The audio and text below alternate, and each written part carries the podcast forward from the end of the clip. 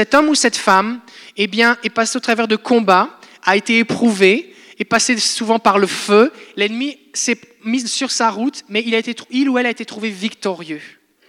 Et on veut, la raison pour laquelle on veut honorer, c'est parce qu'on veut reconnaître.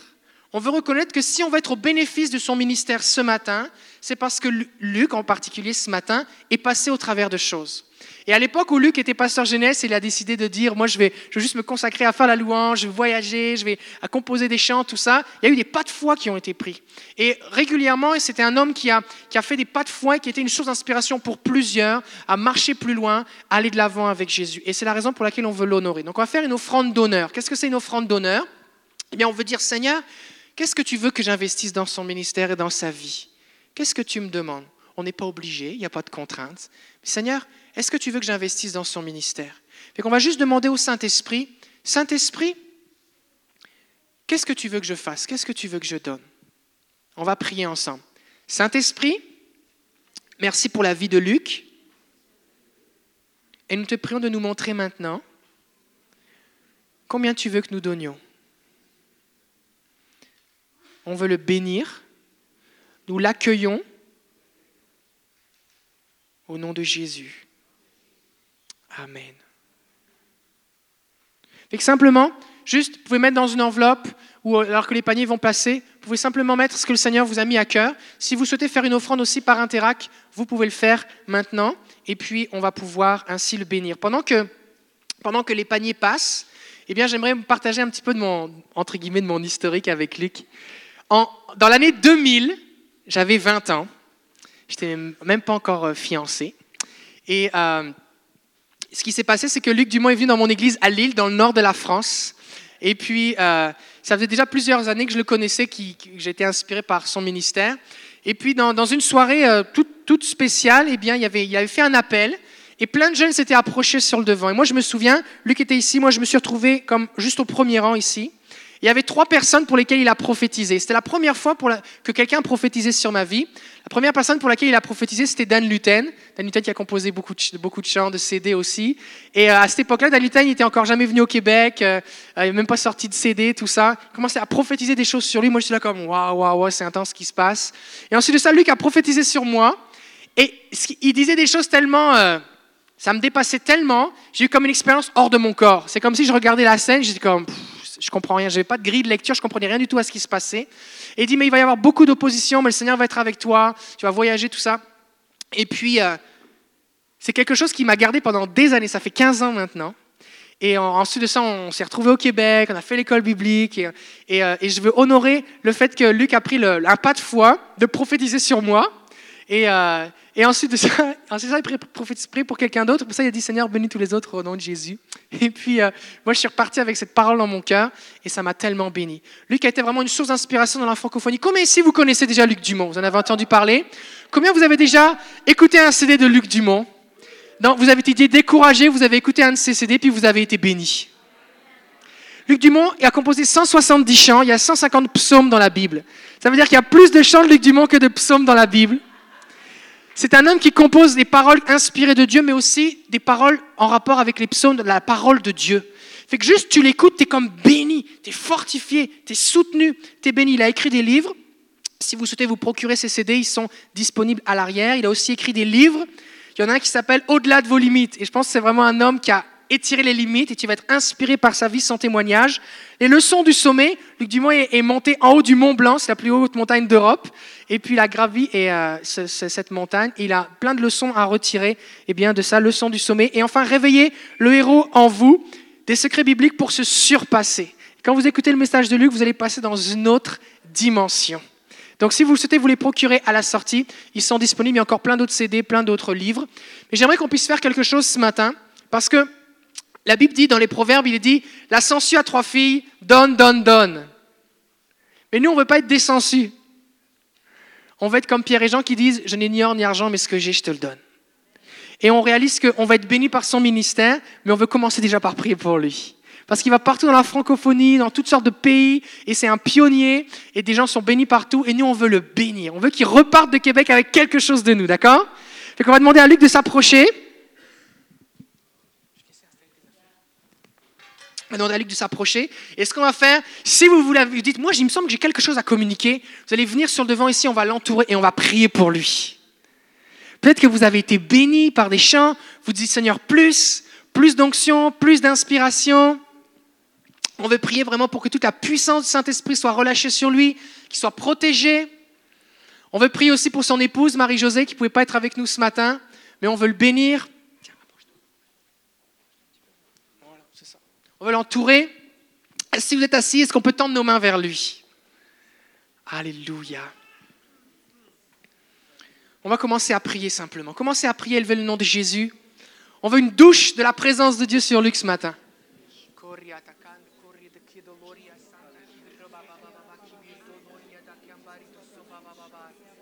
le bénissons, Jésus, nous le bénissons.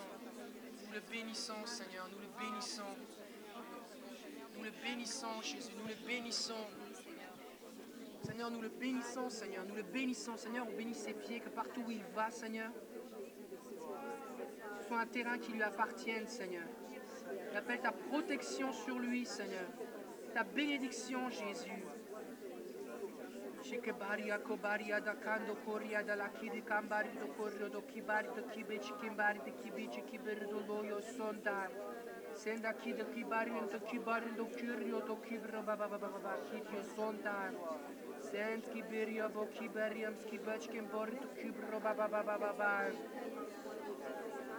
Encore plus loin. Seigneur, merci pour toutes les frontières qui semblaient impossibles qu'il a franchies et qui a été une source d'inspiration pour plusieurs. Et on prie que tu l'amènes maintenant encore plus loin. Encore plus loin, Seigneur. Comme Buzz Lightyear qui dit vers l'infini et au-delà. Seigneur, on prie au nom de Jésus que tu l'amènes encore plus loin, au-delà de ce qu'il pense possible, au-delà de ce qu'il pense atteignable, au-delà de ce qu'il a même osé prier. On te prie que tu l'amènes plus loin. On prie, Seigneur, qu'un un relâchement, une douche de ta présence maintenant sur lui. On prie pour plus, plus, plus. Est-ce qu'on peut le dire ensemble? Plus, Seigneur. Plus. Au nom de Jésus. Nous le bénissons, Seigneur, et nous le reconnaissons, Seigneur, comme un homme de Dieu. Nous l'accueillons au milieu de nous en tant que, que cet homme de Dieu et nous le bénissons maintenant au nom de Jésus. Amen. Amen.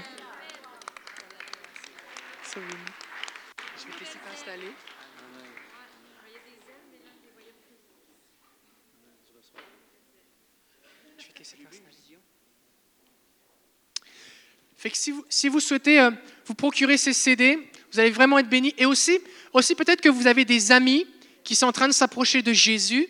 Et ce qui est le fun, vu que ces chants sont en français et qu'il y a beaucoup de textes dans ces paroles, ça peut être l'occasion aussi, c'est un bon cadeau. Peut-être que vous allez euh, faire des cadeaux pour Noël. C'est un bon cadeau. Tiens, j'ai un bon CD, la musique est bonne, mais il y a des bonnes paroles et les gens vont être inspirés et bénis. Et euh, fait que si vous voulez offrir, si vous voulez offrir euh, ce CD à, des amis, bah, ça va être une bonne occasion de le faire. Fait qu'on va le partager après, à la fin. ok Ok. Est-ce que vous êtes prêts? Je vais laisser Luc s'installer un petit peu. Est-ce que vous êtes bénis à date? Waouh, on est bénis, hein? Le Seigneur est fidèle. Il nous aime tellement. Fait que Luc va chanter, on va prêcher, on va prier, on va voir ce que Dieu va faire. Fait que là, c'est, c'est juste comme la deuxième partie, c'est le deuxième service, d'accord?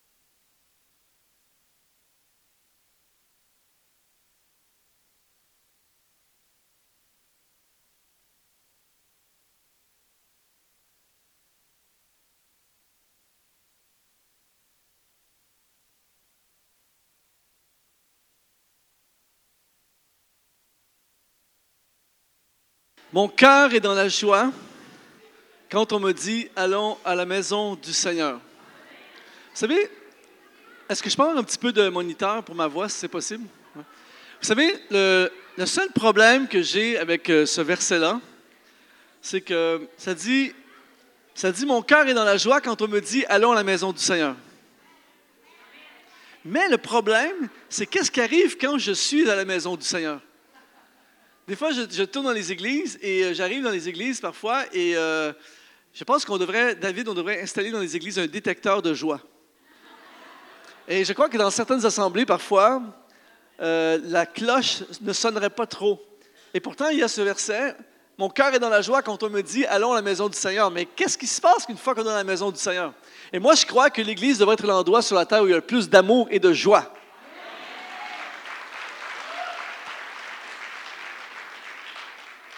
Et euh, je suis extrêmement béni euh, ce matin d'être ici avec vous, de vivre ces moments. Merci à vous deux d'exister.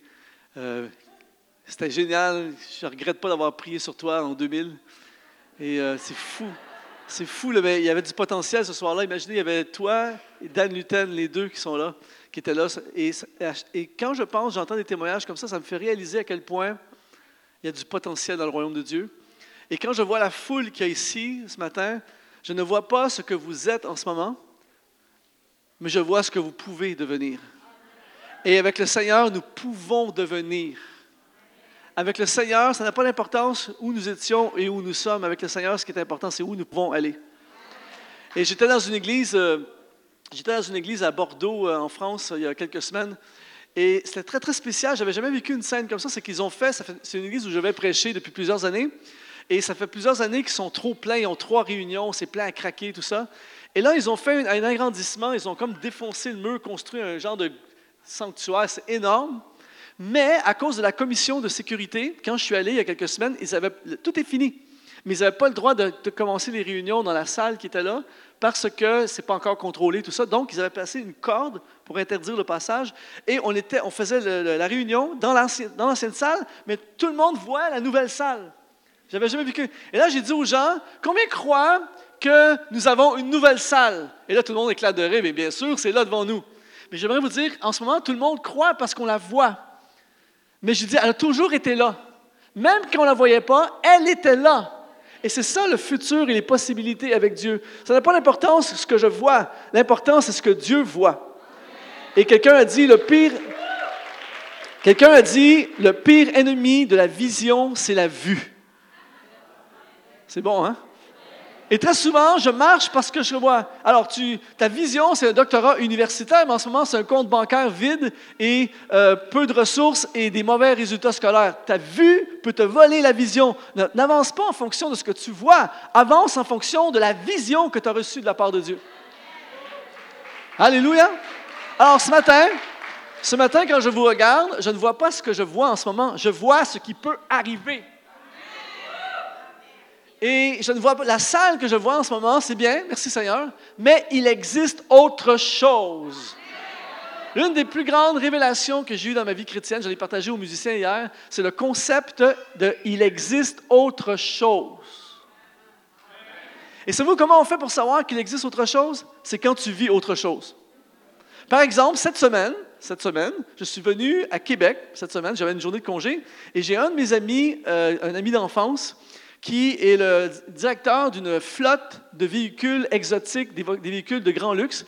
Et il fallait, il, m'a dit, Luc, il faut que je ramène des, euh, l'expression québécoise, des bazous. Des bazous, c'est des voitures qui ne valent pas tellement cher. Il dit, il faut que j'amène des bazous à Québec. Est-ce que tu pourrais m'aider à amener des bazous à Québec? J'ai dit, bien sûr.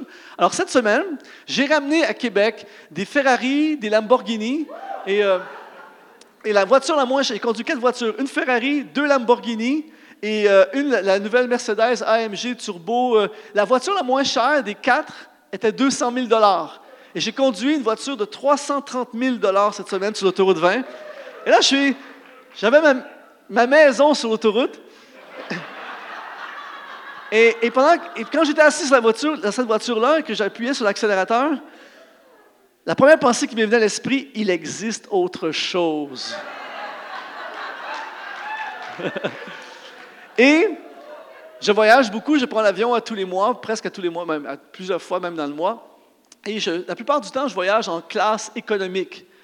Et euh, mais à l'occasion, j'ai découvert le meilleur, le plus beau mot francophone qui existe. Voici le plus beau mot du langage francophone qui existe surclassé. Et je me souviens la première fois où j'ai été surclassé et j'ai pas eu de transition. Je ne suis pas passé de économique à business. Je suis passé de économique à première classe dans un vol de Tahiti jusqu'à Los Angeles. Un billet d'à peu près 8000 euros.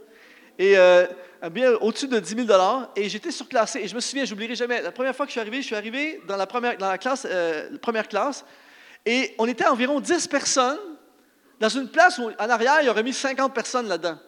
Trois agents de bord pour 10 personnes. Tu fais juste penser que tu as soif, le verre arrive déjà. Et je suis assis dans, un genre de, siège tellement grand, on aurait pu s'asseoir trois là-dedans, tu es assis, le service, tout, est plus beau, tout le monde, même les gens sont plus beaux, tout est mieux. Et,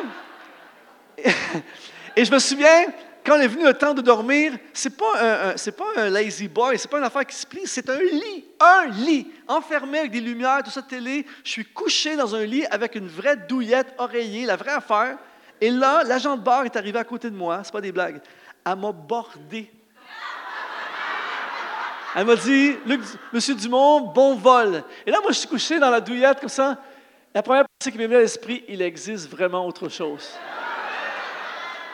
Et j'aimerais vous dire, mes amis, ce matin, avec Dieu, spirituellement pour nos vies, il y a la vie que nous avons en ce moment et il y a la vie que nous pourrions avoir. Il existe autre chose. Et pareil comme à Bordeaux, il y a quelques semaines, on voyait les possibilités parce qu'on les voyait, mais même si je ne les vois pas, je sais qu'il y a des possibilités pour ma vie et pour notre vie ici ce matin dans le nom de Jésus. Amen. Je n'ai même pas commencé encore et je suis hyper encouragé par mon propre message. Ce matin, je vais apporter un message.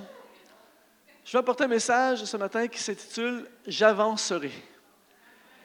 Et je suis venu ici euh, ce matin avec un seul et unique objectif de la part de Dieu, c'est de rallumer le feu dans les cœurs ce matin. C'est Dieu qui va, qui va, allumer ce feu. Je veux, je prie, je suis venu ici ce matin avec dans mon cœur une vision, un désir, une prière de propulser les gens dans ce que Dieu a pour eux. Et il y a beaucoup de gens qui ont arrêté d'avancer. Il y a beaucoup de gens qui ont fait demi-tour, peut-être parmi nous ici ce matin.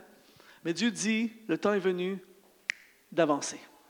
Les seules possibilités pour nous sont en avant. Et vous savez, tout le monde ici, 100% des gens qui sont ici ce matin, nous sommes tous sur une route. Et il y a trois routes. Chacun d'entre nous, on se retrouve sur trois routes potentielles. Il y a premièrement des gens peut-être parmi nous qui sont sur une route que nous avons nous-mêmes choisie, qui n'est pas nécessairement une mauvaise route. Certains, peut-être, vous êtes sur une très mauvaise route. Si vous continuez sur cette route, ça peut être très dangereux. Mais d'autres personnes qui sont sur une route qui n'est pas nécessairement mauvaise, mais c'est une route que vous avez choisie, mais ce n'est pas la route ultime que Dieu a pour nous. Il y a une deuxième route, celle-là est vraiment pathétique. C'est une route qui nous a été imposée. Une route, on est sur une route que nous n'avons même pas nous-mêmes choisie et que nous avons, qui nous a été imposée ou que nous avons laissé les autres nous imposer. Et ça, c'est la route du regret. À 98 ans, tu vas te réveiller, tu vas regarder en arrière et tu vas dire, j'ai passé ma vie sur une route qui n'était pas la mienne. Et il y a, alléluia, une troisième route qui est l'ultime des routes, c'est la route de Dieu. C'est la meilleure de toutes les routes, c'est le top de toutes les routes. Et ce qui est merveilleux ce matin, c'est que je peux changer de route. Je vais souvent en France, et euh, vous venez de la France. Vous savez, en France, il y a plein d'autoroutes à péage. Et le mot péage prend tout son sens quand tu roules sur les routes de France. C'est environ, moi je calcule environ 10, 10 euros du 100 km. Ça peut varier, mais ça ressemble à ça. Et le problème, c'est que ce que j'ai vécu il n'y a pas tellement longtemps, c'est que quand tu es sur une route à péage en France, tu ne peux plus en sortir à moins de payer. Et j'étais en route vers Paris et pour ceux qui me connaissent, j'ai un sens de l'orientation presque nul, donc que Dieu bénisse l'inventeur du GPS. Mais le problème, c'est que le GPS, ça ne marche pas tout le temps. J'ai une relation amour-haine avec le GPS. Des fois, c'est de Dieu et des fois, c'est le diable. Et, et, là, je ne comprends pas ce GPS parce que j'arrive, je vais en route vers Paris et là, ça dit Paris à droite, Paris à gauche, sur les panneaux. Les panneaux de signalisation, les deux indiquent Paris. Et là, GPS, je comprends absolument rien. C'est comme un spaghetti de, Là, je comprends rien. Et là, il faut prendre une décision. On roule 130 là-bas sur les autoroutes, ce qui est génial. Et, et là, au moment donné, je suis en train de rouler. Et là, il faut prendre une décision. Je m'en vais à gauche. Et là, j'arrive au péage. Là, tu prends le ticket. la barrière se lève. Et là, tu entres sur l'autoroute. Et là, je suis en train de rouler. Je m'aperçois que c'est pas bon. C'est pas ça qu'il fallait que je fasse. Eh bien, c'est écrit prochaine sortie dans 60 km. 60 km, c'est pas là. Je suis dans je suis pas supposé d'être là. C'est pas... Et là, je cherche un moyen de sortir, mais il y a des barrières partout. Tu, sais, tu roules sur l'autoroute 20 ici, par exemple, et que tu veux sortir, des fois, il y a, un terre-plein au milieu. C'est pas vraiment légal, mais si tu es vraiment mal pris, tu prends une chance. Ouh, il y a une sortie, tu peux sortir. Mais là, tu peux pas sortir 60 km. Et là, je suis pris, je peux pas. 60 km plus tard, j'arrive au péage, 8 euros, je prends un rond-point, je reprends un autre ticket, encore 60 km. Tu ne peux pas sortir. J'aimerais vous dire ce matin, si on est sur une mauvaise route, à l'instant même, je peux changer de route et prendre la route de Dieu. Et ce matin, je suis venu ici et par la grâce de Dieu, il y a des gens qui vont changer de route. Ça change, c'est ce matin que ça se passe. Alléluia. Mais la, la raison pour laquelle beaucoup de gens ne prennent pas la route de Dieu, c'est que la route de Dieu est une route souvent longue, difficile, avec des embûches et des obstacles et des combats. Alléluia! Et si vous êtes euh, comme moi, je suis de Montréal. Montréal, c'est la capitale au Québec des bouchons de circulation. Si vous en avez marre, vous êtes tanné des bouchons de circulation, eh bien, voici la, voici la solution. Prenez la route de Dieu. C'est une route très peu fréquentée. Mais c'est le top. C'est la meilleure de toutes les routes. Et ce matin, à tous ceux qui choisissent de prendre la route de Dieu, j'avancerai sur la route de Dieu. Et ce matin, une des affaires que j'ai réalisées euh, dans les dernières années de ma vie, c'est que, c'est vraiment profond, c'est extrêmement simple, mais c'est extrêmement profond, j'ai réalisé que la vie est une valse entre le combat et la bénédiction. Les deux valsent ensemble constamment. Constamment. Alors, peut-être que vous êtes avec nous ce matin et vous dites, ma vie, c'est juste des combats. C'est pas vrai. Je m'assois avec vous pendant 15 minutes et je suis sûr qu'on trouve des bénédictions dans votre vie. Et il y a peut-être des gens qui sont, sont ici mais moi, je suis juste béni. Attention, le combat s'en vient. Il y a tout le temps la valse. C'est incroyable, la valse entre la bénédiction et le combat. Et pourquoi je dis ça? C'est parce que si tu attends les conditions parfaites pour avancer, tu n'avanceras jamais. Même s'il y a un combat, même sur bénédiction, j'avance. J'étais euh, au Gabon euh, et on a des amis du Gabon ici ce matin, un pays que j'aime énormément. J'aime, profondément le, Gabon et les Gabonais et ce sera pour un, sujet d'une autre prédication. Mais j'étais à Libreville au Gabon et le pasteur m'amène à l'aéroport à la fin de mon passage et il était heureux parce que, un, il se débarrassait de l'invité, mais en même temps, son épouse arrivait de Paris, son épouse a accouché à Paris et elle est restée là-bas pendant un mois, le temps que le bébé puisse voyager. Et là, elle arrive à Libreville après sept heures de vol avec la bénédiction. Leur bébé, leur premier enfant, elle arrive avec la bénédiction. Sauf que lorsqu'elle est arrivée avec le bébé à Libreville, elle arrive avec le bébé, la bénédiction. Pendant les heures qu'elle est dans le vol, sa maman est décédée. Donc, tu arrives avec la bénédiction, en même temps, tu apprends le décès de ta mère. Bénédiction, combat, les deux en même temps. S'il y a des étudiants avec nous, parmi nous ce matin, quelle joie pour un étudiant le jour de la graduation. Enfin, enfin, après des années d'efforts, tu as le diplôme, c'est fini. Non, bang, la facture du prêt étudiant rentre. Moi, j'oublierai jamais, David, j'oublierai jamais, j'oublierai jamais la première fois que j'ai fini de payer mon auto. J'avais, je suis allé à la banque, le chèque, c'est fini, dernier paiement, tu signes, c'est fini, l'auto est à moi. Tu démarres la voiture, bang, le moteur saute.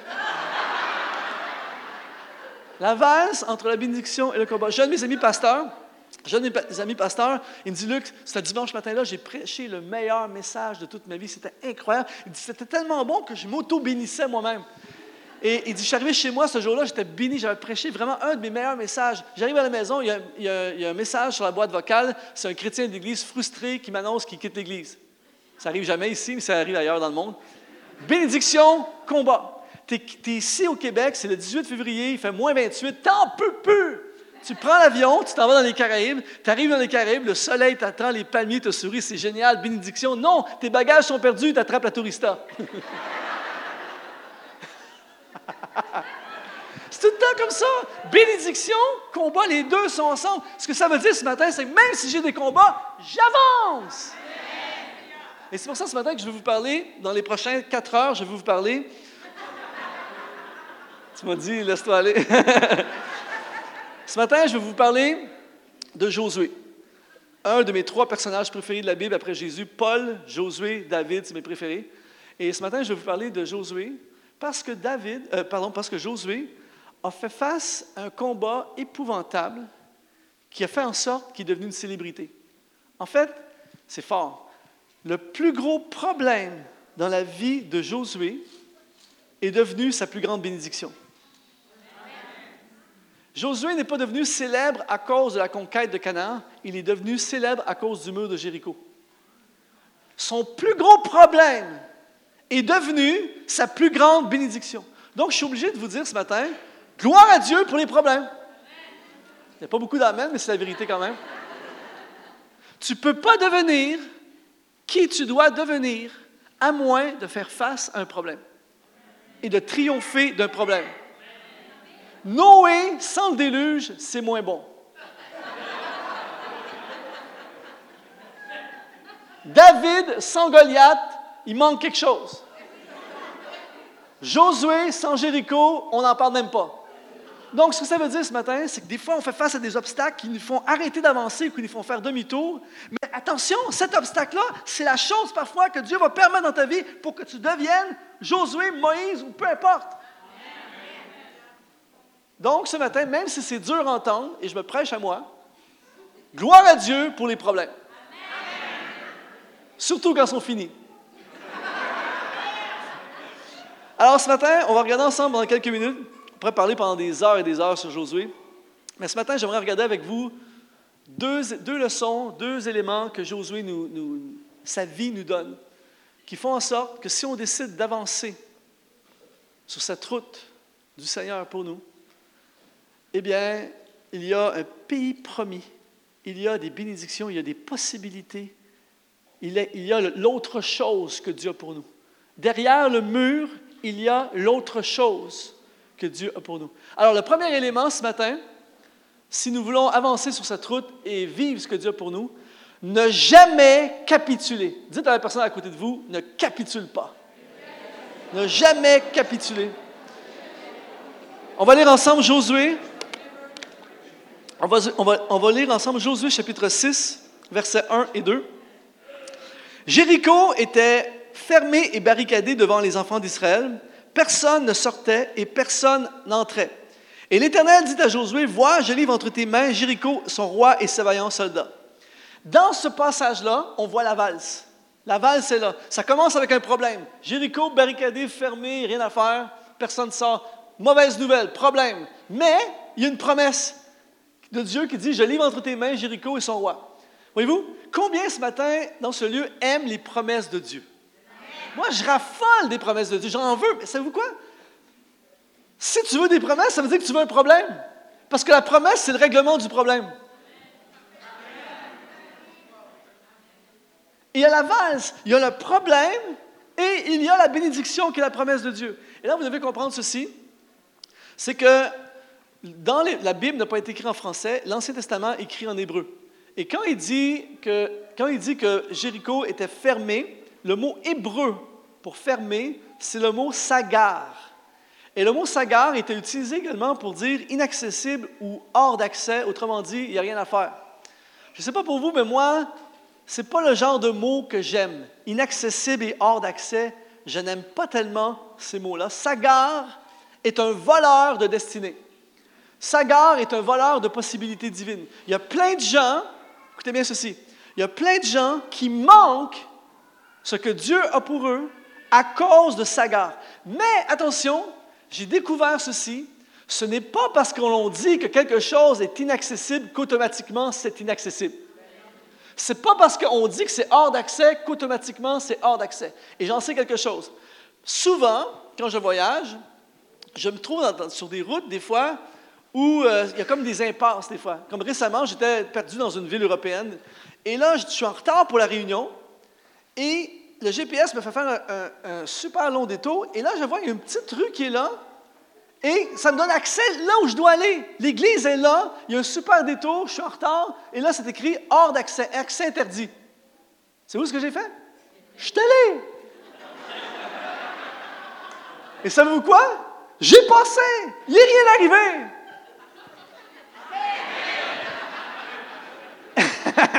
Je suis pas en train de vous dire d'être illégal. Mais ce n'est pas parce qu'on dit automatiquement que c'est hors d'accès qu'automatiquement c'est hors d'accès. Par exemple, disons que vous êtes, y a beaucoup de trafic sur votre rue, par exemple, et vous êtes dans une petite rue tranquille avec des enfants, et vous dites, je suis tanné de voir les voitures passer comme ça. Tout ce que vous faites, vous construisez un petit panneau, et vous, vous écrivez accès interdit, vous mettez ça au coin de la rue. Et après ça, filmez, vous allez mourir de rire. Il y a plein de voitures qui vont passer, ils vont, oh, OK. Il n'y a personne qui va se dire, hey, c'est quoi cette affaire-là, je passe. Juste parce que c'est écrit par vous, hors d'accès, il y a plein de gens qui ne passeront pas, mais vous savez très bien que même si vous avez écrit hors d'accès, que l'accès est accessible. Voyez-vous, alors c'est pas parce qu'on te dit dans ta vie tu ne peux pas que tu ne peux pas. C'est pas parce qu'on te dit que tu ne peux pas faire des études que tu ne peux pas faire des études. C'est pas parce qu'on te dit que tu ne peux pas avoir une entreprise que tu ne peux pas avoir une entreprise. C'est pas parce qu'on te dit que tu n'as pas de ministère qu'automatiquement tu n'as pas de ministère. C'est pas parce qu'on dit que c'est hors d'accès qu'automatiquement c'est hors d'accès, mais Sagar, c'est un voleur. Et Josué a vécu une expérience très, très spéciale ce jour-là quand Dieu euh, parle, parce que Josué a vécu, s'est fait voler les possibilités 40 ans auparavant. Si on lit Nombre, le livre des Nombres, si on lit Nombre chapitre 13, on va voir à quel point, Nombre chapitre 14, pardon, verset 3, Dieu dit, en fait, c'est une réunion de comité que nous ne voudrions pas avoir. C'est-à-dire que Josué a dans son comité, ça n'arrive jamais ici au Québec, mais dans son comité, Josué a des gens qui manquent de vision. Ça n'arrive jamais ici, mais ça peut arriver ailleurs. Et là, il dit ceci, pourquoi l'Éternel fait-il aller dans ce pays où nous tomberons par l'épée, où nos femmes et nos petits-enfants deviendront une proie? Ne vaut-il pas mieux pour nous retourner en Égypte? L'une des déclarations bibliques les plus ridicules, pas à cause que c'est de la Bible, mais les gars qui ont dit ça, c'est complètement ridicule ce qu'ils ont dit. Suivez-moi bien.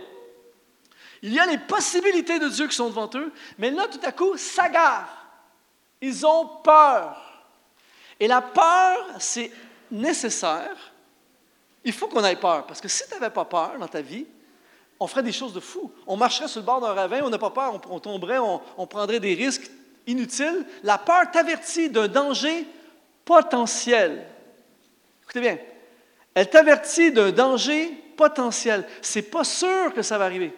C'est quelque chose qui pourrait arriver.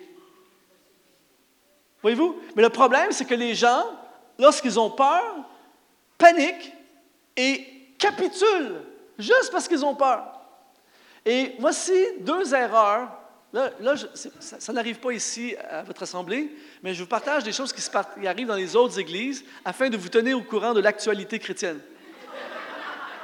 Et voici deux erreurs que les gens font dans les autres églises, que font les gens face à Sagar, qui les font capituler. La première erreur que les gens font, c'est déclarer leur peur comme un fait accompli. C'est que, est-ce qu'on est d'accord pour dire ce matin, je vais faire, apparemment que tu descends toi aussi, mais je vais faire comme toi. Euh, est-ce qu'on est d'accord pour dire que lorsqu'ils ont dit nos femmes et nos enfants périront, est-ce qu'on est d'accord pour dire qu'au moment où ils disent ça, il ne s'est rien passé encore? C'est quelque chose qui pourrait arriver. Mais quand ils le disent, il n'est rien arrivé. Ils déclarent leur peur comme un fait accompli. Et il y a plein de gens comme ça ailleurs dans les autres assemblées qui déclarent leur peur comme un fait accompli. Donc, ils veulent faire quelque chose, Dieu dépose un feu dans leur cœur, ils ont une vision, ils ont un rêve, ils veulent poursuivre quelque chose, mais tout à coup, ils ont peur, s'agarrent, inaccessible, hors d'accès. Et qu'est-ce qu'ils font? Ils capitulent. Ils capitulent avant même que quoi que ce soit soit arrivé. Et on se fait voler ce que Dieu a pour nous. Attention, la peur, c'est quelque chose de réel. La peur, c'est fort. J'étais il y a quelque temps en montagne, j'aime beaucoup aller dans les montagnes, avec deux de mes amis, des amis de longue date, des gens que je connais depuis très longtemps, mais je n'avais jamais été en montagne avec eux. Et là, on est arrivé dans une place, un genre de, passage où c'est euh, vraiment pas large. C'est la largeur de tes pieds plus quelques centimètres et c'est deux fois la longueur de l'église ici à peu près. Et chaque côté, c'est le vide, environ 2000 mètres chaque côté de vide. Et, mais les conditions sont parfaites, il fait soleil, il n'y a pas de vent, c'est beau. Alors on traverse comme ça en faisant attention. Quand on arrive de l'autre côté, je me retourne, le troisième gars, il n'est pas là. Et là, je me retourne. Finalement, je m'aperçois qu'il est, est, je le vois au loin, il est à quatre pattes par terre, la tête penchée. Mais il a commencé à avancer, mais là, il ne bouge plus. Et là, on crie, est-ce que c'est correct? Mais il ne répond pas. Alors, on, revient sur nos pas, et quand on arrive à côté de lui, c'est un ami de longue date, mais je ne l'avais jamais vu dans un contexte comme ça. Je- je- Est-ce que ça va? Et là, il lève sa tête, il pleurait comme un enfant, il pleurait. Je vais mourir! Et là, j'ai- et là, j'ai dit une folie. J'ai dit, t'en fais pas, c'est pas dangereux si tu tombes pas. j'ai vraiment dit ça. ça n'a pas rassuré. ça n'a pas rassuré. Et là, j'ai dit, là, j'ai dit, il va aller en arrière de toi, moi, je vais en avant de toi, mais on va marcher tranquillement. Il n'y a pas de danger, il ne vente pas, tranquillement. Il pleure, il crie, il fait tout ce que j'avais jamais vu ça. Et là, finalement, il n'a jamais été capable de se lever, il est resté à quatre pattes. Et à quatre pattes, il a, avancé sur les genoux et il criait, il pleurait. J'enverrai plus mes enfants. Pourquoi vous m'avez là-dedans? Je vais mourir. Je ne veux pas mourir comme ça, ça n'a pas de bon sens. Il pleurait tout le long. Il a pleuré, crié, les larmes. C'était incroyable. Il a dit toutes sortes de choses que je ne dirai pas ici. De désespoir. Ma vie, c'est ah, incroyable. J'avais jamais ça. Mais l'affaire, l'affaire dans cette histoire, c'est qu'à la fin, on ferait toujours la photo des champions au sommet. Et à la fin, les trois, ouais! Il est là dans la photo! Les gens n'ont aucune idée comment il s'est rendu là, mais il s'est rendu là! Ce que ça veut dire ce matin, c'est que même si tu as peur, même si tu pleures, même si tu paniques, même si. Avance! Si tu avances, tu vas y arriver!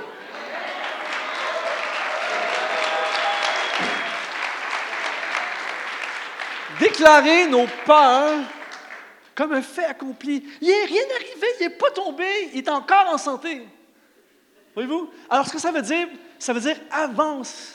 Même si tu as peur, même si tu es terrifié, avance. Ne manque pas les projets que Dieu a pour toi. Vas-y à l'université, lance-toi en affaires, lance-toi dans le ministère, vas-y à l'école biblique, déménage, fais-le le projet.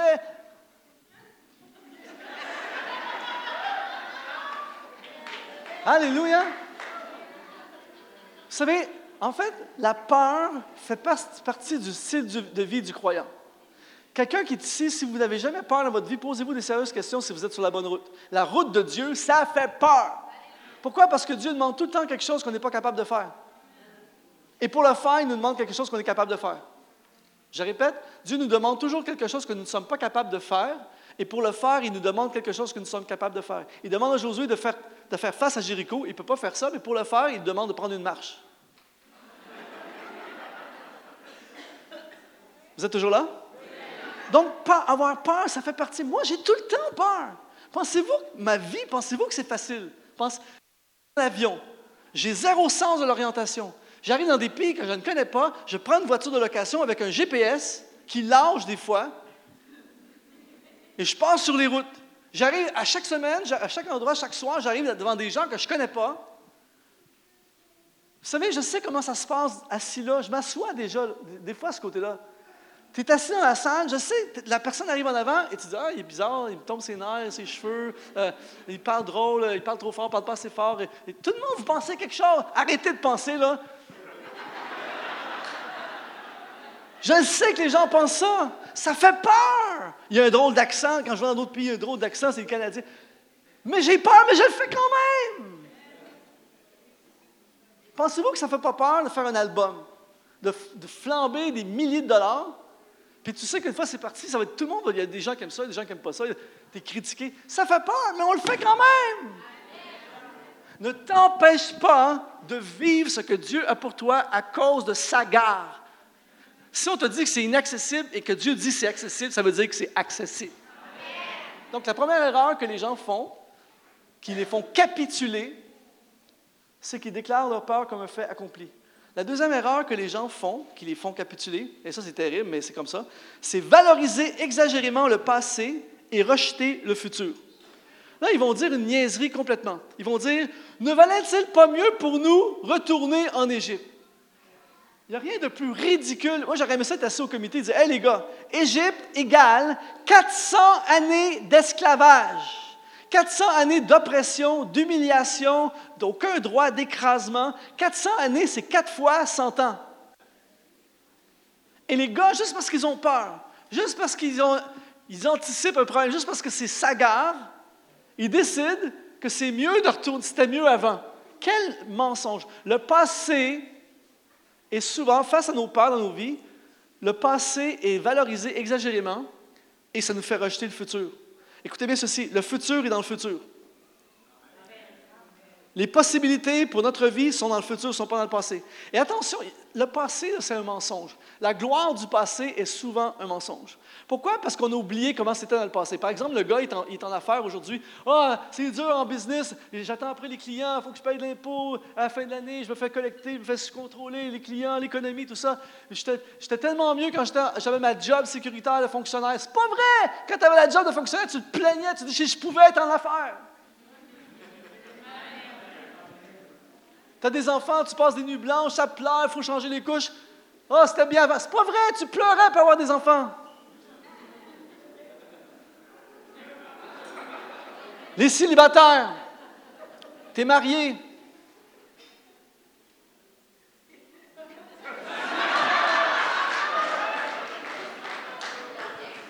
C'était mieux avant, c'est pas vrai! Je n'irai pas plus loin, c'est séminaire pour les couples, c'est la semaine prochaine. OK. Valoriser exagérément le passé. Vous savez la fameuse expression A dans le temps. Y a-t-il quelque chose de plus pas vrai que A dans le temps? Et vous savez, A dans le temps, souvent on a une conception de quelqu'un de très âgé qui, qui, pense quand il était plus jeune. Souvent c'est ça, mais des fois A dans le temps, c'est le gars de 23 ans qui parle de lorsqu'il avait 22 ans. Et A dans le temps, c'est tellement faux. Par exemple, récemment, j'étais avec des musiciens un peu plus âgés. On est en train de discuter, tout ça. Puis là, ils ont commencé à dire Ah, la musique, l'industrie de la musique. Ah, dans le temps. Là, maintenant, les gens téléchargent illégalement, les gens ne payent plus pour la musique. Ah, c'était tellement mieux dans le temps. J'ai dit Les gars, arrêtez ça. J'ai dit Rappelez-vous les cassettes. Une cassette, je ne sais pas si vous vous souvenez, ceux qui ne savent pas c'est quoi une cassette, vous allez dans Google, vous faites cassette, il va y avoir une photo qui va apparaître. Cassette, on était dans l'auto, OK, mets le chant numéro 3. Non, c'est pas le bon bord, change la cassette de bord. Et finalement, quand tu trouves le chant, tu es arrivé à destination. David, c'est pas des blagues, j'ai été témoin de ça. Il y a une fille qui chante. Je suis dans une église, c'est moi qui prêche, elle chante. Elle chantait avec une trame sonore, cassette, avec et là, elle chante, vous savez, des chants, j'appelle ça des chants olympiques, tu sais, des chants avec ça monte, ça monte, ça monte, puis avec la grosse orchestration. Puis la fille, elle chantait de tout son cœur. Elle chantait Seigneur, avec la ta, ta, ta, avec la musique. et là, il y a un problème. Le lecteur cassette a dévoré la cassette. Alors, le Seigneur.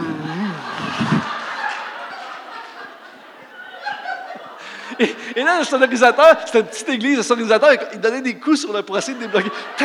Et Seigneur.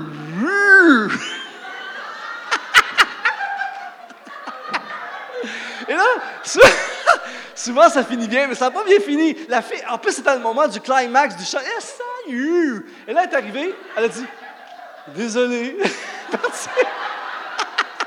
Et moi, je prêche. je, prêche je prêche après ça. J'aurais dû être celui qui la console. Je ne peux pas la consoler, j'étais mort de rire. Tout ça pour dire c'était pas mieux dans le temps, c'est mieux aujourd'hui. J'étais. j'étais, au mois de mai cette année, j'étais à Tahiti, là où Dieu habite pendant toute l'année. Et, euh, mon ami là-bas qui m'invite depuis plusieurs années, c'est un Français son père était missionnaire, donc quand il était enfant, il est allé à, Tahiti et il a rencontré sa bien-aimée, celle qui va devenir son épouse, à Tahiti. Mais lui, il continuait à faire ses études en France. Donc, il faisait dix mois d'études en France et deux mois de vacances à Tahiti. Et il voyait sa bien-aimée seulement pendant deux mois, puis après ça, il repartait. Il dit, Luc, c'était épouvantable. Il dit, j'écrivais une lettre, je postais la lettre. Ça prenait deux semaines pour la lettre de à se rendre. Elle recevait la lettre, elle répondait à la lettre, elle postait la lettre, ça prenait deux autres semaines. Ça prenait un mois avant qu'il ait un retour sur sa lettre. Le gars a le temps de changer d'émotion 150 fois. Aujourd'hui, tu prends ton téléphone, tu télécharges une application qui s'appelle WhatsApp, et là, tu peux parler live avec la bien-aimée. Oh mon bébé, t'envoies 18 photos. Ping, ping. C'est mieux aujourd'hui. Ah, dans le temps. Ne vaut-il pas mieux pour nous retourner en Égypte? C'est faux! C'est mieux d'affronter Jéricho que de retourner en Égypte. On ne retourne pas en Égypte, on ne capitule pas, on a peur, mais on avance. Ne capitule jamais. C'est dur, c'est pénible, tu as peur, tu es terrifié, il y a un mur, mais j'avance. Je refuse de capituler. Vous savez, Dieu n'a pas dit à Josué, je vais faire tomber le mur et tu avanceras. Il a dit avance. C'est tout ce que Dieu dit. Et alors que j'avance, c'est là que le mur tombe. Vous savez, il y a plein, plein de possibilités et de miracles qui nous sont volés par Sagar, parce qu'on lâche juste avant le miracle. Le sixième jour de marche, c'est la pire journée, parce que tu es loin de la promesse et le miracle n'est pas encore arrivé. C'est le septième jour. Ce matin, ne capitule pas, même si tu es le sixième jour, tu as peur, tu es terrifié, continue à avancer. Vous savez, dans la, vie, parfois, on prend, on prend, des décisions et ça amène, des fois, on prend des mauvaises décisions dans notre vie et ça amène ce que j'appelle des hémorragies. Euh, une succession de problèmes qui finissent plus jusqu'à ce qu'on arrête l'hémorragie. Et j'appelle ça des hémorragies négatives. Mais gloire à Dieu parce qu'il existe également des hémorragies positives. C'est-à-dire que tu prends des bonnes décisions et ça amène la bénédiction. Combien croient que c'est possible? Eh bien, il y a plusieurs années de ça, j'ai pris une décision, j'avais aucune idée, j'ai pris une bonne décision et ça a amené une hémorragie positive dans ma vie et je ne sais plus quoi faire, David, pour l'arrêter. Ça n'arrête pas. C'est une, histoire qui finit plus, tellement la bénédiction n'arrête pas. Et ça a commencé euh, il y a environ 12 ou 13 ans, je ne suis pas sûr exactement, 12 ou 13 ans, en Belgique. La plus dure de, de toutes les tournées que j'ai faites dans ma vie, la tournée la plus difficile de toute ma vie, ça s'est passé en Belgique. Il n'y a rien qui marche. Des fois, il n'y a rien qui marche, mais il y a quelques bonnes affaires, il n'y a rien. J'ai eu un accident avec la voiture de location. J'ai fait une soirée dans une église, un concert, il n'y a pas de système de son. Sais, des fois, on entend l'histoire, il n'y a pas de. À la dernière minute, le système arrive. Non, il n'est jamais arrivé. Concert, pas de système de son. Une église de chauffage lâché. Il faisait tellement froid que les gens avaient des tucs, des gants, manteaux, tout ça. Et moi, je ne peux pas jouer de guitare avec des gants. Il n'y a rien qui marchait, les réunions pas, ça ne marchait pas bien. Et là, il y a un découragement qui a commencé à me tomber dessus. Samedi matin, je donne un séminaire pour les musiciens comme hier matin. Et là, j'arrive, ça commence à 9 h, j'arrive à 8h30, je, je gare la voiture. là, je rentre dans l'église, il n'y a personne. Et là, vers 9h moins 5, le pasteur dit ah, on a un petit peu de difficulté avec la communication, tout ça, et on n'est pas sûr. Quand le pasteur commence à dire ça à 9h moins 5, tu es sûr que tu es fait. Et là, finalement, à 9h, il n'y a personne. À 9h30, il arrive un être humain. Le gars n'a jamais été aussi bien accueilli que ça.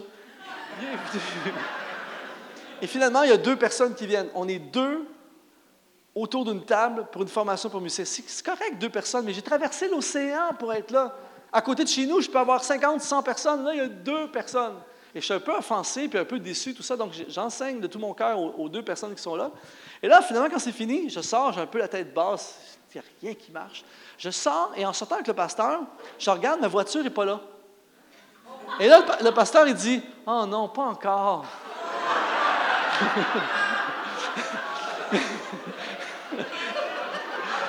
Et là, je dis, quoi, pas encore? Il dit, c'est parce qu'on a un voisin qui est frustré, il nous haït, puis il a, mis des limites devant chez lui, qui est une zone de, parking qu'on n'a pas le droit, puis il a mis des limites. Si tu dépasses de 1 cm, il appelle la fourrière. Il dit, t'es égaré où?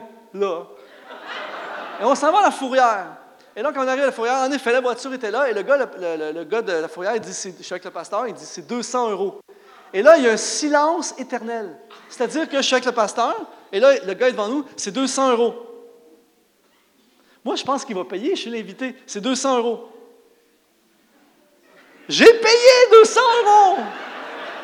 Et là, je suis découragé, ça n'a pas de bon sens. Deux personnes, moins 200 euros. Et là, un soir, je fais une soirée dans une église, le pasteur est un peu comme le pasteur David, il dit, on va encourager Luc, son ministère, tout ça, c'est important d'acheter ses albums, on veut encourager son ministère, tout ça, alors on vous encourage à acheter des albums. C'est jamais arrivé dans toute ma vie ce qui est arrivé ce soir-là. Zéro. Il y a zéro personne qui a acheté des albums. Si c'était resté là, ça aurait été pas si mal, c'est zéro album, que tu veux? Mais non, il y a un gars qui était d'une autre soirée qui arrive, il dit Écoute, je suis venu jeudi soir, puis il dit euh, J'ai acheté un CD, mais il marche pas, je peux en avoir un autre à la place? Je suis parti avec moins un! Puis vous riez de moi, vous autres Et là, là, je suis déprimé complètement. Je veux tout. Je veux lâcher. Je veux me retourner chez nous. Il n'y a rien qui marche. Non, je me couche. Ce soir-là, j'arrive dans un hôtel. Je n'avais jamais vécu ça encore une fois. Il y a une odeur de colle tellement forte que je n'arrive pas à dormir de la nuit. Et ce pas des blagues. À plusieurs reprises dans la nuit, j'ai la tête sortie dehors par la fenêtre pour essayer de respirer. Et là, j'ai la tête dehors comme ça, puis j'entends mes amis qui disent Toi, tu es chanceux, tu fais des voyages dans le monde. Laisse faire. Et là, c'est fou. Le, je suis découragé, grave. Le matin, je vais voir le propriétaire de, l'hôtel. Je dis Qu'est-ce qui se passe dans votre hôtel? C'est quoi cette odeur locale Il dit ah, On fait des rénovations. Mais monsieur, vous n'avez pas pensé de fermer l'hôtel pendant la rénovation? Et là, il choque. Il m'a dit Écoute bien, chez toi au Canada, le client est roi. Ici, c'est moi le patron. Et là, là, je suis fini. Là, j'ai dit, ça y est, c'est fini, c'est moi le patron aussi. Je quitte, je vais sur Internet pour changer mon billet, acheter un billet, je décolle ce soir, la tournée vient de se finir, j'en peux plus, je capitule. Ah ouais, à la maison! Et là, le Saint-Esprit commence à parler à mon cœur. Saint-Esprit, hein? Et en général, le Saint-Esprit ne te dit pas nécessairement ce que tu voudrais entendre. J'aurais aimé cet esprit dire T'as raison, Luc, allez au Canada, je t'attends là-bas. Mais ce n'est pas, pas ça du tout. C'est fini, termine ce que tu as commencé. C'est la, la, parole que j'ai reçue, c'est termine ce que tu as commencé. Alors, je termine, il me reste encore quatre soirées. Et là, ce soir-là, je suis dans une église, l'église la plus bizarre que j'ai jamais vue de toute ma vie. C'est une église où il y avait, spécial, il y avait deux chaises, deux chaises, un kilomètre. J'exagère, mais c'était vraiment fait sur la longueur. C'était vraiment pas, c'était une église corridor, vraiment super long comme ça. Et il fait froid, et, c'était une drôle d'ambiance. C'est le festival des bras croisés des gens qui ont mordu dans un citron. Les gens sont comme ça, c'est vraiment bizarre. Et là, moi, je prends ma guitare, je fais un accord, le son est nul, le son est pourri, les gens sont paralysés, tout ça. Et là, j'ai une pensée qui m'a frappé l'esprit. C'est Seigneur, s'il y avait un bon timing pour ton retour, ce serait maintenant.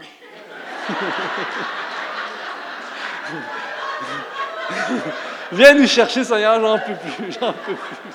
Maranatha. Mais les pasteurs, les, pasteurs qui m'ont formé dans le ministère, c'était des hommes de Dieu, et, ils m'ont dit, Luc, tu ne pénalises jamais les gens pour les circonstances externes. Quoi qu'il arrive, tu donnes tout ce que tu as aux gens. Et là, je me, je prêchais de tout mon cœur, j'ai chanté de tout mon cœur. Et le ciel s'est ouvert et on a eu une soirée fantastique. Et à la fin de la soirée, encore une affaire que je n'avais jamais vécue, il y a un gars, j'exagère pas, il part de l'arrière et il s'en vient, pas en marchant rapidement, il s'en vient en courant vers moi, les yeux fixés sur moi. Il s'en vient comme ça. Et là, je me dis, je ne vais pas finir comme ça. Je suis, sûr qu'il s'en vient m'attaquer, le gars, il s'en vient.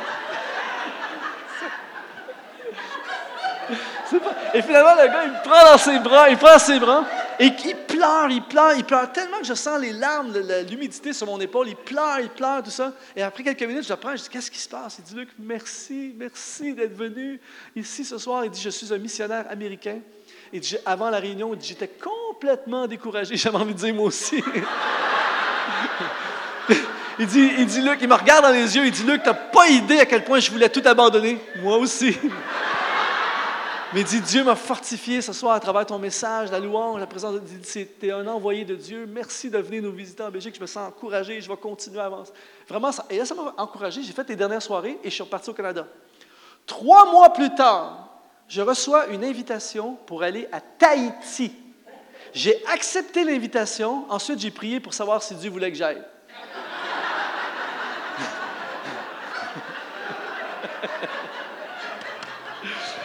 Et là, mes amis, je me suis retrouvé dans l'un des plus beaux endroits au monde. C'est incroyable. Tahiti. Tahiti, après ça, c'est le ciel. Et on a vécu des soirées fantastiques, tout ça. Et à un moment donné, un soir, je suis en train de manger avec le missionnaire et je lui dis Comment, comment je me retrouve ici? Comment vous avez entendu parler de moi? Et là, il se lève de table, il va dans son bureau, il revient avec une photocopie d'un email qu'il a envoyé à son beau-frère qui est missionnaire en Belgique. Et il lui écrit, il lui écrit à son beau-frère, il lui dit Nous sommes à la recherche d'un prédicateur francophone qui chante et qui parle français, tout ça. Connais-tu quelqu'un? C'est le gars qui pleurait dans les bras. Il dit C'est Luc Dumont qu'il te faut. Et là, c'est fou. Je me, retrouve, je me retrouve aux portes du ciel à cause d'une soirée aux portes de l'enfer. Et là, attendez, ça fait juste commencer. Et là, et là, Châtel, ici, un soir, avec les musiciens, tout ça, on est en train de manger sur une terrasse. Le président du pays prend une marche avec ses gardes du corps. Il y a quelqu'un dans l'équipe qui a une impulsion d'aller voir le président. Il va voir le président et il dit au président Est-ce que vous connaissez Luc Dumont En tant que bon politicien, il a répondu Ah, ça me dit quelque chose. Et là, on commence à parler. Il est venu parler avec nous tout ça. On parle de ce qu'on fait. Il était, touché, il trouvait ça génial. Eh bien, c'est trop long à raconter les détails, mais l'année suivante, on est invité par le président, financé par le gouvernement, à faire un concert en plein centre de la capitale devant des milliers. Attendez, tout financé, musiciens, système de son, des milliers de personnes avec la télé nationale qui envoie le concert sur toutes les îles de la Polynésie. Ensuite, J'ai fait, j'ai fait, c'est une, histoire de fou. Ensuite, j'ai fait le premier séminaire de louanges pour les musiciens de l'histoire du pays. Ensuite, on a des jeunes de Tahiti qui sont venus à notre école biblique. C'était jamais arrivé. Des jeunes de Tahiti qui sont venus à l'école biblique. Ensuite, la librairie, la librairie Diffusion Vie est allée s'implanter là-bas à Tahiti. Ensuite, on a des ministères qui sont allés là-bas, plein de chanteurs, des, des artistes du Québec qui sont allés faire des concerts à Tahiti. Ensuite, ensuite, ensuite, ça continue. Ensuite, j'ai amené une équipe en mission à Tahiti. Il y a trois ans, je suis là-bas, un dimanche matin, et le pasteur dit Luc, ça va être spécial ce matin, c'est pas moi qui t'introduis, c'est quelqu'un que tu connais. Je dis ah bon? Et là, je vois quelqu'un monter sur la, strade pour me présenter. Je dis mais qu'est-ce qu'il fait là? Je regarde sur le bulletin d'église, c'est écrit Pasteur Daniel. Le gars, c'est un des jeunes qu'on a amené en mission qui est devenu pasteur là-bas. Ça finit pas la bénédiction. Et là, cette année, au mois de mai, j'arrive là-bas, et quand j'arrive là-bas, on fait un concert, tout ça. Et je vais dans des stations de télé pour faire la publicité du concert. Et là, j'arrive dans la plus grosse station de télé de la Polynésie. J'arrive là, et quand j'entre, tout le monde me regarde. C'est lui, oh, c'est lui, oh. Là, c'est quoi, c'est lui? Là, il y a plein de gens qui viennent voir avec un bout de papier, petit dédicacé, ils se prennent en photo. C'est quoi? J'ai appris que le chant qu'on a chanté ce matin, Je te donne tout, est devenu un chant chanté partout. C'était repris par des artistes locaux dans les centres commerciaux. Ça joue. Ils jouent dans les boîtes de nuit. Je te donne mon cœur. C'est partout, partout, partout. J'étais en France il n'y a pas longtemps, un militaire français, un militaire français qui est muté à Tahiti, il dit sur le bateau, le bateau de guerre, je te C'est partout! Et là, il y a quelques semaines de ça, je reçois un email et je regarde l'email, c'est un nom que je ne connais pas. Je clique sur l'email. Bonjour, euh, Monsieur Dumont, je suis le ministre de la Jeunesse et des Sports de la Polynésie française. J'étais à votre concert et j'étais profondément touché. Et je réalise que vous avez quelque chose à apporter à nos jeunes. On a des graves problèmes avec nos jeunes. Pouvez-vous nous aider avec la jeunesse de la Polynésie? Ça finit plus! L'hémorragie finit plus! Tout ça à cause d'une soirée où j'ai passé proche de capituler.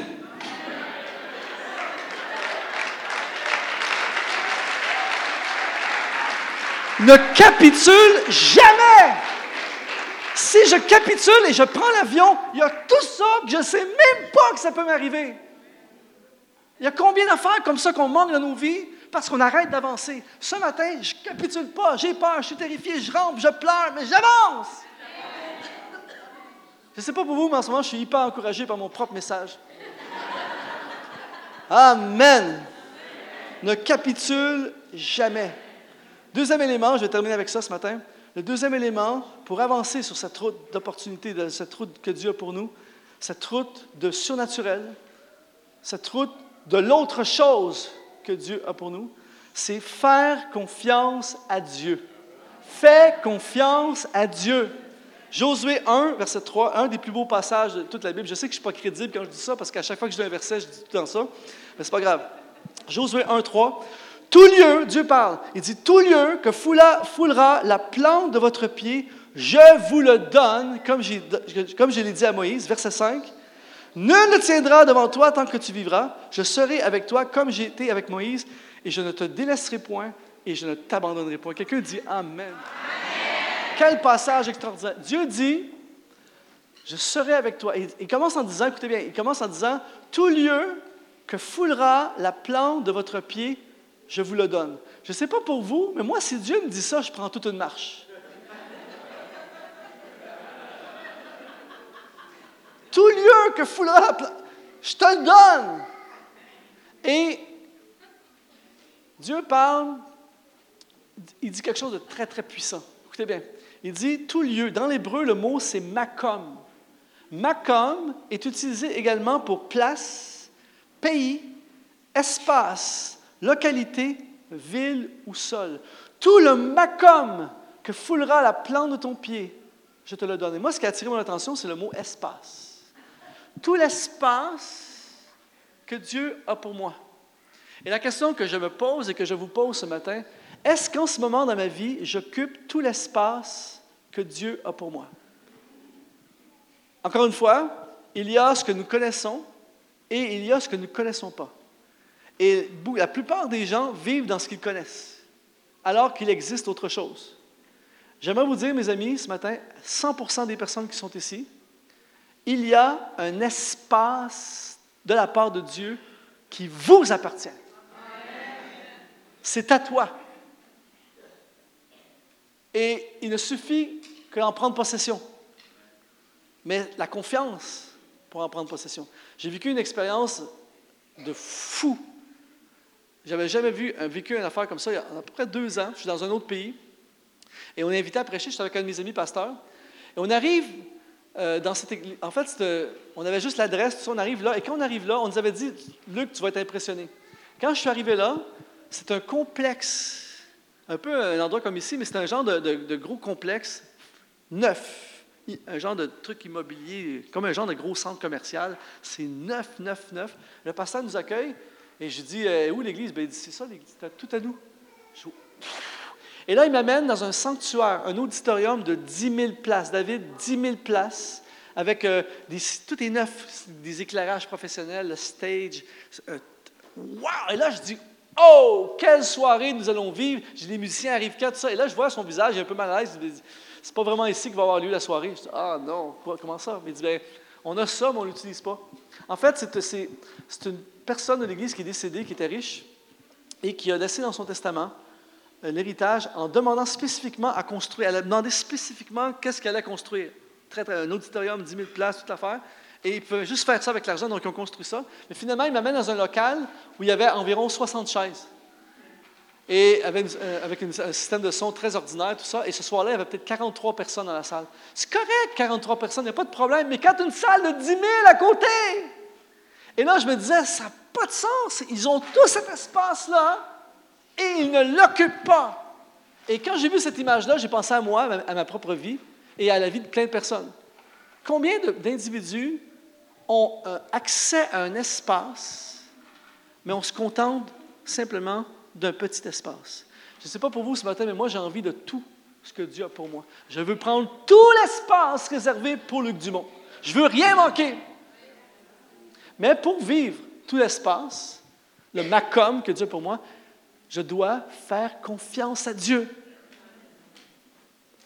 Dieu dit, écoutez bien, Dieu dit à Josué, il dit, je serai avec toi comme j'ai été avec Moïse.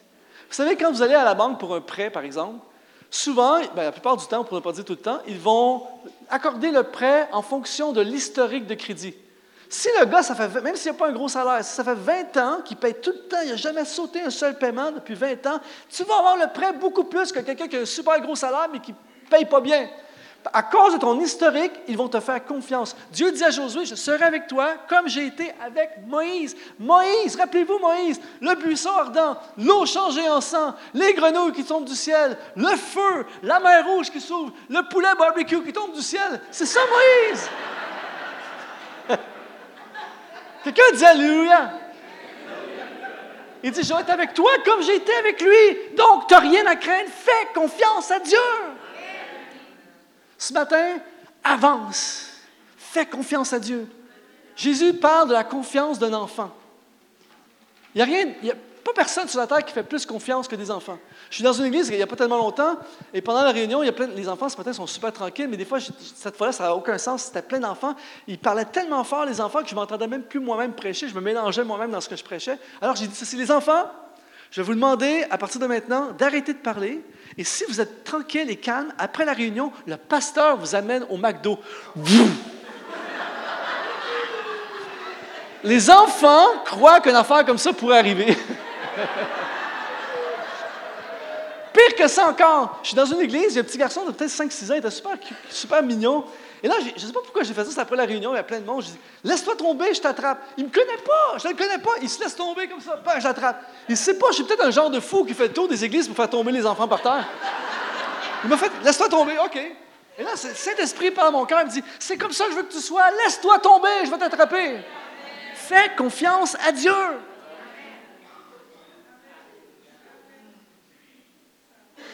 depuis un certain temps, comme toi, David, depuis un certain temps, j'ai commencé à prier. Ça fait longtemps que je suis chrétien, mais depuis un certain temps, j'ai commencé à prier. Et là, les gens disent, quoi je ne parle pas de la prière le matin ou dévotionnel, je parle de commencer à prier pour les besoins. souvent, les gens viennent me voir après les réunions avec des toutes sortes de problèmes. Et souvent, je prenais comme 20, 25 minutes à écouter le problème de la personne. Et à la fin, je suis plus affecté par le problème de la personne que la personne elle-même par son propre problème. Et j'ai commencé à prier. Des fois, la personne n'a même pas fini de me raconter son problème. OK, on redonne ça au Seigneur. Vous, tantôt, j'ai sorti tantôt mon téléphone. Il y a quelqu'un qui t'a- dit, t'a parlé pour les, euh, les fibromes, tout ça. J'y connais quelqu'un qui a parlé. Je l'ai contacté. Ah ouais, on prie pour le fibrome. Via WhatsApp. Quelqu'un qui est dans un autre pays. C'est mieux aujourd'hui! Ça, c'était l'autre point tantôt, mais tout ça pour vous dire ceci, c'est que je prie. Récemment, moi, une des affaires que j'aime le plus, c'est les réunions maison. Les réunions dans les maisons, c'est génial. J'ai l'impression d'être dans les actes des apôtres. J'étais jeudi soir dans une réunion maison et mardi cette semaine, je suis encore dans une réunion maison. Les gens ne savent pas, mais quand ils m'invitent, j'accepte. Alors, je suis dans la réunion maison. Et euh, pourquoi j'aime ça? Parce qu'on est 8, 10, 20 et on peut prier pour les besoins. Et récemment, j'étais dans une réunion maison. Il y a une étudiante euh, africaine qui, qui pleure, tout ça. Elle dit Luc, je suis désespérée. Elle dit Je suis venue ici au Québec. Euh, Elle vient de Côte d'Ivoire. Je suis venue au Québec sur une promesse de bourse. Et là, je suis ici, j'ai tout dépensé, le peu d'argent que j'avais, j'ai tout investi. Ça fait quelques mois que je suis ici.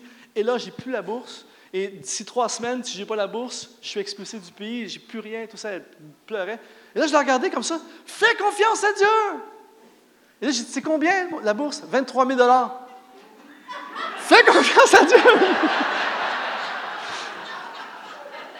Et là, j'ai dit, Dieu est capable. Et là, je ne sais, pas si vous êtes fait comme moi, mais moi, mon cerveau est séparé en deux. Il y a une partie, fais confiance à Dieu. Et l'autre partie, c'est qu'est-ce qui arrive si ça ne marche pas? Et j'ai développé une technique. J'ai dit, fais confiance, on va prier avec toi, mais il n'y a pas que moi qui va prier, toute l'équipe, tout le monde ici, on va tous prier pour toi. Comme ça, si ça ne marche pas, il n'y a pas juste moi qui vais prier. Et là, on a prié, Seigneur, c'est énorme, 23 000 mais tu l'as amené ici. On croit que tu possèdes l'or et l'argent de l'univers. Pourvois, on te fait confiance. Amen. Eh bien, deux semaines plus tard, je suis sur mon Facebook. Ping, ping, ping, ping. Luc, c'est extraordinaire, c'est trop long à te raconter, mais j'ai la bourse. Alléluia. Je suis dans une église, il y a, quelques, quelques ben, en fait, c'est l'année passée, je suis dans une église, j'arrive dans l'église, et à l'accueil, il y a un monsieur africain, mais il doit mesurer euh, 20 pieds. En tout il était très, très, très grand, un, un géant. Et là, il me prend ses bras, tout ça, puis après la réunion, je suis prêt avec lui, puis il pleure, un grand monsieur costaud, là, vraiment un monsieur imposant, mais il pleure, il dit, Luc, il faut qu'il se passe quelque chose. Il dit, mon épouse, ça fait, je pense que ça faisait comme un an ou deux qu'il était au Québec, il dit, mon épouse est en Afrique, je ne sais plus quoi faire pour le visa, ça fait des mois et des mois, tout est bloqué, tout ça. On n'arrive pas, je m'ennuie, mon épouse, mon épouse, sa place est avec moi ici, tout est bloqué. J'ai dit, Dieu débloque ce qui est bloqué. Faisons confiance à Dieu et le Seigneur débloque le dossier. S'il y a un, un fonctionnaire qui bloque, tu débloques. Amen. Et là, j'ai quitté. Je suis revenu il n'y a pas tellement longtemps à l'église et en arrivant à l'église, tu ne peux pas le manquer, c'est le géant qui est là en entrant. Et là, quand je le vois, un sourire, vous savez, des sourires là, que tu vois même plus le visage tellement qu'il y a un sourire. Et là, il dit Luc, Luc, Luc. Là, je me- je- sur le coup, je n'ai pas réalisé que j'avais plein de prières que je fais, j'oublie. Et là, il dit Luc, c'est arrivé. Je Quoi? Et là, tout à coup, je vois une belle dame africaine en super robe africaine qui arrive avec un super sourire. Et là, j'ai cliqué. Il dit Mon épouse est arrivée, c'est réglé. Amen. Fais confiance à Dieu. Je termine avec ceci. Au mois d'avril cette année, c'est pour ça que ce matin, quand tu as le témoignage, il faut faire ça souvent. Moi, je raffole les témoignages comme ça. Au mois d'avril, je suis à Paris, dans la région de Paris. Et après, la- euh, juste avant que je prêche, le pasteur me dit, comme tu m'as dit ce matin, le pasteur, il dit, euh, il dit, on va avoir un témoignage, Luc, et tu vas être vraiment béni par le témoignage. Alors, juste avant le message, une dame comme ça ce matin qui monte sur l'estrade, elle est un peu nerveuse, tu vois qu'elle n'est pas habituée de parler en public. Et elle me regarde, elle me dit, Luc, merci d'exister. Et là, quand tu dis ça, moi, ça me fait plaisir à fond. Elle me dit, Luc, merci pour la soirée de louange que tu es venu faire ici l'année passée. Et quand elle a dit ça, je me suis rappelé. Soirée de louange comme je les aime. Soirée où il y a trop de monde dans une salle trop petite. Et c'était plein à craquer, c'était un dimanche soir, plein à craquer. J'ai fait une soirée de louange tout seul avec ma guitare. Mais vous savez, le genre de soirée de louange, là, ah, pendant deux heures. Deux heures, là, où, ah, ah, Jésus. C'était tellement fort, c'était tellement intense que j'ai fait des affaires avec ma guitare que je savais même pas que tu pouvais faire ça. Et à un moment donné, j'avais plus rien à chanter. Les gens chantent ce chant-là, des chants que j'ai écrits en 1933, et, des chants que j'avais complètement oubliés. Et là, je me souvenais plus des paroles, et là, les, les gens me rappelaient les paroles. Des fois, je chantais, j'avais un blanc de mémoire, et les gens continuaient. C'était une soirée de fou. Et à la fin de la soirée, j'ai eu comme, il y avait vraiment la présence de Dieu, j'ai eu comme j'ai été saisi de foi. Et là, j'ai dit, je ressens dans mon cœur qu'il y a des gens ici, dans cette salle, qui ont des combats forts. J'ai dit, mais Dieu est ici, on va, on va, Dieu va intervenir. Alors, tous ceux qui ont un combat fort dans votre cœur, je vous invite à vous approcher. Presque toute l'Église s'est approchée. Et il y a, un- pasteur ancien, qui quand j'ai commencé le ministère, qui m'avait dit ceci. Il m'a dit, Luc, prie surtout pour les premiers qui s'avancent, ceux qui veulent le plus. Le gars qu'il faut convaincre, tu lui dis, je te donne 100 pièces si tu avances, c'est très, très rare que c'est lui qui guérit. Prie pour les premiers. Et il y a cette femme qui s'est précipitée en avant, puis elle priait avec intensité. Alors, je prie pour elle. Et en priant pour elle, j'ai fait quelque chose de bizarre, un peu, que j'ai jamais fait avant non plus. J'ai pu refaire après. J'ai dit, Madame, votre dossier est réglé. Puis quand je dis ça, elle fait Wouh! Et là je, là, je- suis dans la bonne direction. Alors, alors j'ai dit au moins, au moins dix fois, je pense plus que ça, mais au moins dix fois, dossier réglé, c'est réglé, votre dossier est réglé, dossier réglé. Puis plus, plus je dis ça, plus la foule fait Ah! dossier réglé, c'est réglé. Wouh! Et après ça, je me dis, c'est un peu bizarre ce que j'ai fait. Je suis parti, j'ai quitté la soirée. Et là, je retourne un an plus tard, elle témoigne, elle dit Luc, merci d'exister, et je veux te dire ce matin, le dossier est réglé. Et là, elle commence à raconter ce qui s'est passé. Trois mois avant, deux, trois mois avant l'événement de cette soirée de louange, son mari l'a abandonnée avec trois jeunes enfants, et il a quitté le pays, pas de pension alimentaire, il a disparu complètement, il les a largués avec trois jeunes enfants, pas d'argent. Et les appartements à Paris, c'est très compliqué, et euh, elle, elle s'est retrouvée dans la pauvreté, ne peut plus payer son loyer. Et le vendredi soir, deux jours avant la soirée de louange, le propriétaire l'a mis à la rue, l'a mise à la rue, dehors. Avec trois jeunes enfants, avoir un appartement à Paris, c'est extrêmement compliqué. Quand tu es pauvre, c'est encore pire. Elle avait laissé son nom depuis quelque temps à une liste les, pour des HLM, des loyers à prix mais il y a des milliers de personnes là-dessus. Donc, le vendredi soir, elle fait face à tout un mur, cette femme. Trois jeunes enfants, pas d'argent, pas de mari, plus de place à habiter. Et il y a des chrétiens qui l'ont dit on va te prendre pour le week-end, mais on ne peut pas te garder, on n'a pas de place. Les appartements sont minuscules à Paris, tout est compliqué, il n'y a pas de place. Donc, la femme fait face à un gros problème. Le dimanche soir, elle décide d'aller à la soirée de louange. C'est tout ce qu'elle peut faire. Pour elle, avancer, ça veut dire aller à la soirée de louange.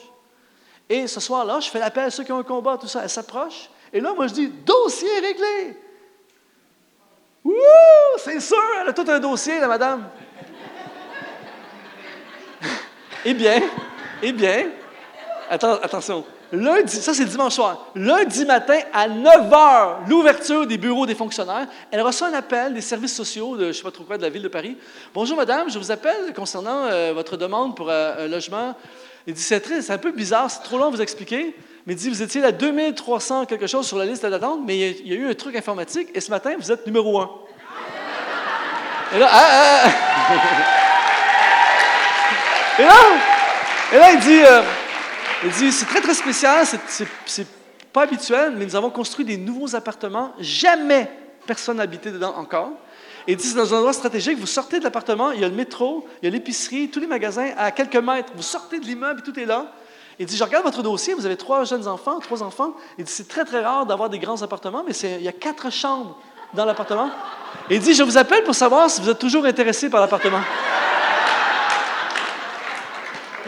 Et là, la dame, dit- la dame est, euphorique. Elle dit il faut, savoir qu'en France, la bureaucratie, des fois, ça peut être long et c'est compliqué. Alors, elle dit euh, Quand est-ce que vous pensez que je pourrais aller visiter l'appartement? Maintenant, on vous attend, madame.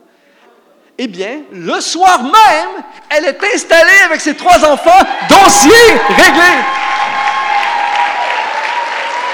Dossier réglé. Mes amis, fais confiance à Dieu. Il y a un mur, tu n'as aucune idée comment, mais j'avance. J'avance et j'ai confiance que Dieu va frayer un chemin. Parce que même quand il n'y a pas de chemin, Dieu fait des chemins là où il n'y a pas de chemin.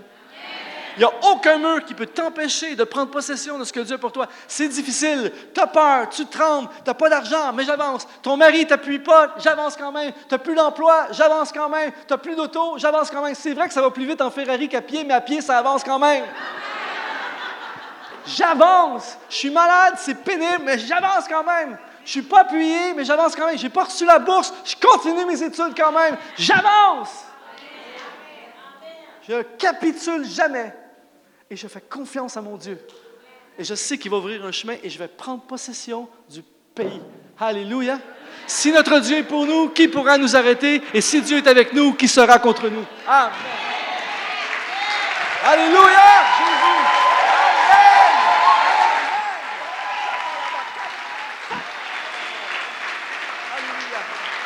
Alors, Jésus.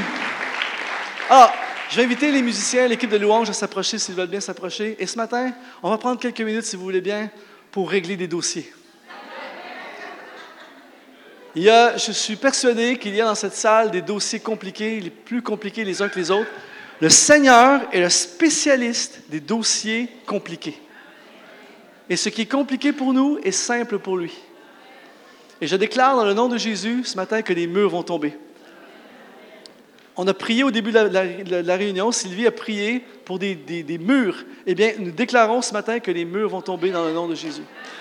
Alors, on va chanter Si notre Dieu est pour nous, qui pourra nous arrêter Si Dieu est avec nous, qui sera contre nous Et ce matin, tous ceux et celles qui sont dans cette salle ce matin, qui font face à une muraille, à une forteresse, un problème majeur, un dossier compliqué, et qui croient, qui décident d'avancer quand même, et qui font confiance que Dieu peut intervenir, je vous invite simplement que vous approchez maintenant. On va régler par la foi des dossiers ce matin dans cette salle, dans le nom de Jésus. On va croire que Dieu peut. J'ai la foi, mon cœur est rempli de foi ce matin dans le Dieu de l'univers, le Dieu qui peut tout, le Dieu qui change les circonstances, le Dieu qui rend l'impossible possible, le Dieu qui renverse les forteresses, problèmes financiers, problèmes familiaux, problèmes de santé, problèmes de travail, problèmes dans le ministère, complications, poursuites judiciaires, litiges, dans le nom de Jésus, ça alors, ce qu'on va faire, on va chanter, on va, on va déclarer si notre Dieu est pour nous, qui pourra nous arrêter. Et alors qu'on le chante, on le déclare ce matin. Alléluia. Vous êtes prêts? OK. Si notre Dieu,